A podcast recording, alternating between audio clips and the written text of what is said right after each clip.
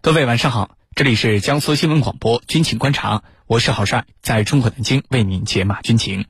今天的节目之中，您将会听到的主要内容是：拜登考虑不首先使用核武器，结果遭到了日本等盟友的极力反对，这是为什么？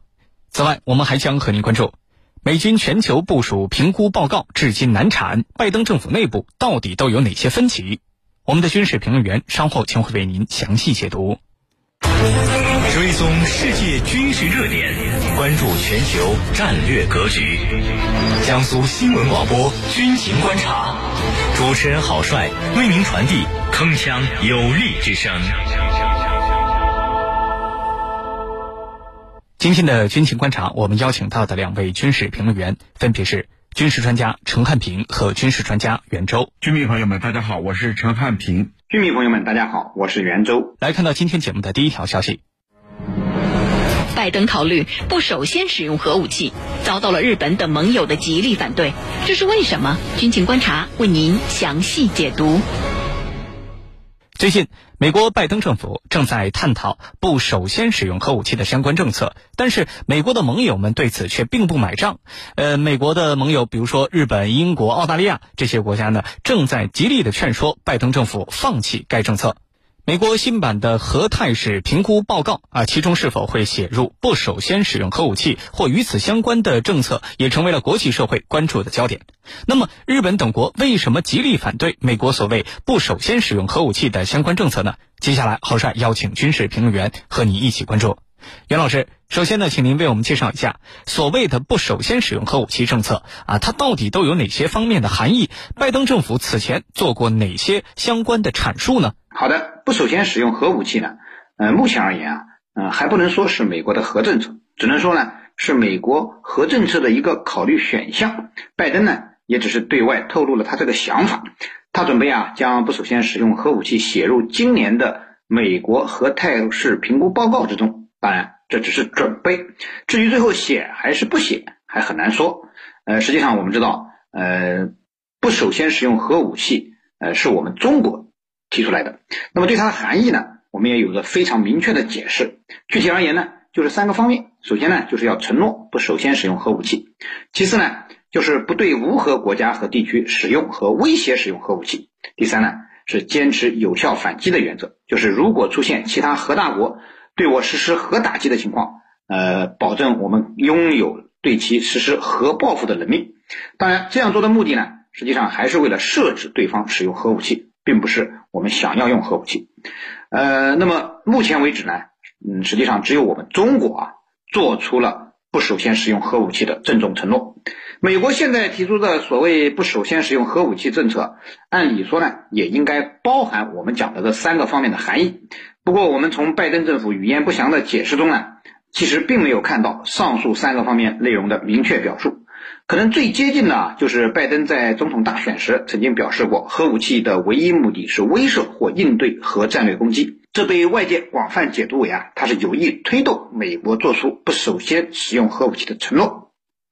但是我认为更重要的，我们是听其言还要观其行。现实的情况是啊，美国一直以来不仅没有承诺不首先使用核武器，反而在大力发展核武器。近年来，我们看到了，呃，美国是不断更新它的核武库。你比如说，他花费了超过六千亿美元来研制新一代的三位一体核打击体系。那么，他们还研制了空军战斗机能够携带的 B 六幺杠幺二核炸弹，海军核潜艇潜射弹道导弹配备的 W 七六二战术核弹头等等，从而极大的降低了核武器使用的门槛。那么，将世界啊带入更为危险的核战争风险之中。在这种情况下，拜登说美国会执行不首先使用核武器的政策，谁又会相信呢？我认为啊，这可能只不过是拜登积累人设的一种作秀罢了。目前，拜登在国内的支持率屡创新低，已经降到了百分之四十一以下，而反对率则上升到了百分之五十二。那么在这种情况下，我们不排除啊，拜登会拿不首先使用核武器来说事儿，以此呢赢得国内和平主义者的支持。一直以来，呃，在核政策上，呃，美国都是采取模糊政策的，绝不会如此轻易的就承诺不首先使用核武器的。这不过啊，是美国政客们欺世盗名的一种策略而已。除了赢得国内和平主义者的支持呢，呃，也可以在国际上为美国赢得好的名声。那么拜登政府提及准备承诺不首先使用核武器，虽然是遭到了盟友国家的反对，但是西方媒体却对美国的这一动作啊，呃赞誉有加。那么这就使得美国占据了道德的高地。那么在这种情况下，他一方面可以指责俄罗斯明确放弃不首先使用核武器政策，而另一方面呢，还可以对我们中国不首先使用核武器政策提出质疑，逼迫中俄在战略武器削减问题上对美国做出重大让步，保持美国的战略优势。总之呢，我觉得拜登考虑美国不首先使用核武器这件事儿一点都不靠谱，是典型的口惠而实不至。好，谢谢袁老师。我们注意到啊，日本等国对于呃美国考虑不首先使用核武器政策这件事情如此的敏感啊，又是坚决反对，又是极力劝阻。那么，我们想知道这背后的原因到底都有哪些呢？请陈老师为我们解答。那日本的反对，我认为有以下几个理由：第一个，作为当年遭受核武器攻击的这个原子弹袭击的国家，日本呢，应该来说比任何一个国家都有的切肤之痛。就是对核武器的攻击有着切肤之痛，因为核武器的攻击，它是一个毁灭性的攻击。那么，自从二战确定了日本的和平宪法以后，日本连军队都没有，那么他是不可能拥有核武器的。那怎么办呢？他把自己绑在美国的核政策之下，也就是说，处处要依靠美国来对他进行保护。包括核保护，那你现在呢？你拜登政府说我不首先使用核武器，那就等于我的保护伞没了啊！过去我指望你对我实施核保护，当别人对我核威胁或者对我核打击的时候，你对我提供核保护，而现在呢，你自己不首先使用，也就是说，当别人使用了，你才会使用。那好了，当别人用核武器攻击我了。你美国才使用核武器来还击，那就意味着我日本啊从此没有了核保护，对吧？等于没有核保护，这是日本啊这个焦虑的地方。第二点是什么呢？这个当中国和俄罗斯在国际舞台上不断展示自己的实力的时候，那么大国之间的矛盾变得错综复杂，而这个时候。在日本看来，中俄对他构成了威胁。我们看，最近他跟俄罗斯围绕着北方四岛的这个争端又在兴起，主要是因为双方在这个问题上存在结构性的矛盾。原因还在于日本企图推翻二战的这个胜利成果。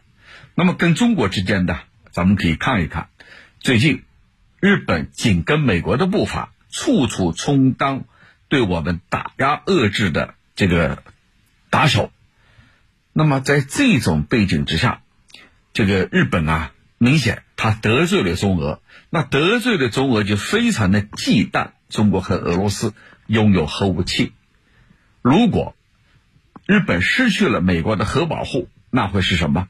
你拜登不首先使用核武器，那就等于你置于中国和俄罗斯的。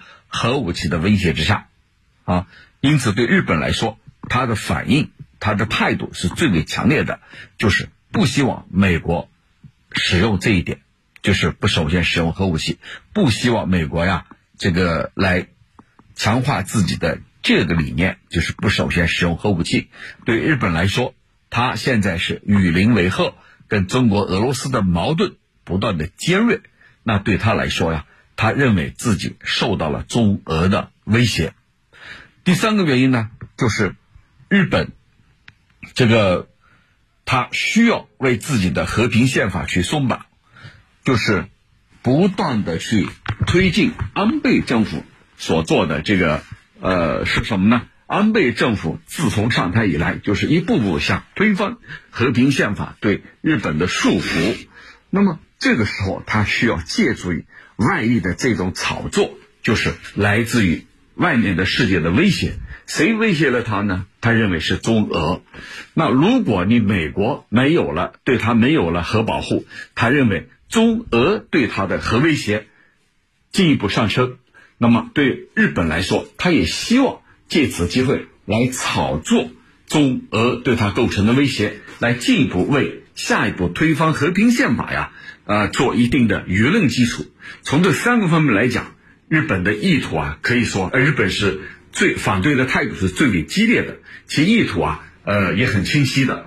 主持人，好，谢谢陈老师。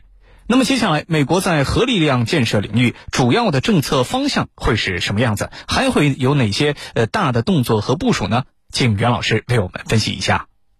好的，刚才我们也提到了，近年来美国在核力量建设上的力度是很大的，呃，特别是特朗普当政时期，美国就明显加大了核力量建设的投入。拜登上台之后呢，虽然嘴上说核武器是威慑的工具，但是美国并没有停下发展核武器的步伐。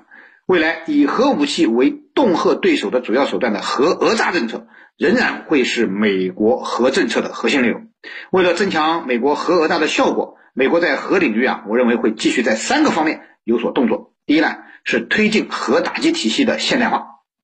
美国国会现在已经批准了一个一点七万亿美元的核武器的现代化推进计划，准备呢打造一个全新的三位一体核打击力量。呃，其中啊，包括维护更新现有的陆基洲际弹道导弹“民兵三”，设计生产一款可以替代“民兵三”的新型陆基核导弹，加快建造新一级的战略核潜艇“哥伦比亚级”，部署新型远程隐身轰炸机，并开发列装可以携带核弹头的巡航导弹，升级部分战术核弹等内容。那么这些规划虽然是特朗普时期在核态势评估报告中明确写出来的，那么拜登呢？即便要重写这份报告，也不会削减这些核武器的现代化计划。那么第二呢，是推动核武器的小型化、战术化，解决核武器可使用的问题。美国拥有世界上最大的核武库，但是由于核武器巨大的杀伤威力和使用后的严重后果，其实美国到目前为止，他也不敢轻易的去使用这些武器。但是美国现在正在想尽办法推动核武器的小型化和战术化。说白了，就是要提高其可实用性，降低它的使用门槛。那么，这也会给国际社会啊带来更多新的核战争的危险。那么，第三呢，就是适当减少核武器的数量，逼迫中俄实施核裁军。那么，美国拥有可以摧毁地球数十次的核武库，但是却经常叫嚣大家要同步无核化。它的目的呢，就是要凭借自己在核力量上的绝对优势。让中俄两国实施同等规模的核裁军，那么这对于维持正常核反击力量的中俄而言啊，显然是不公平。但是美国呢，就想利用自己掌控全球舆论话语权的这种优势，把自己描述成这种核裁军的正义力量，实际上啊，就是想让别人弃核无核，而自己可以继续肆意的保持优势的核力量，实现核讹诈。那么，所以呢，对于美国未来的核政策，我认为绝对不能被其动听的语言所骗了。主持人，好，感谢我们两位军事评论员在上半段的精彩点评。江苏新闻广播军情观察，稍事休息，我们一会儿再见。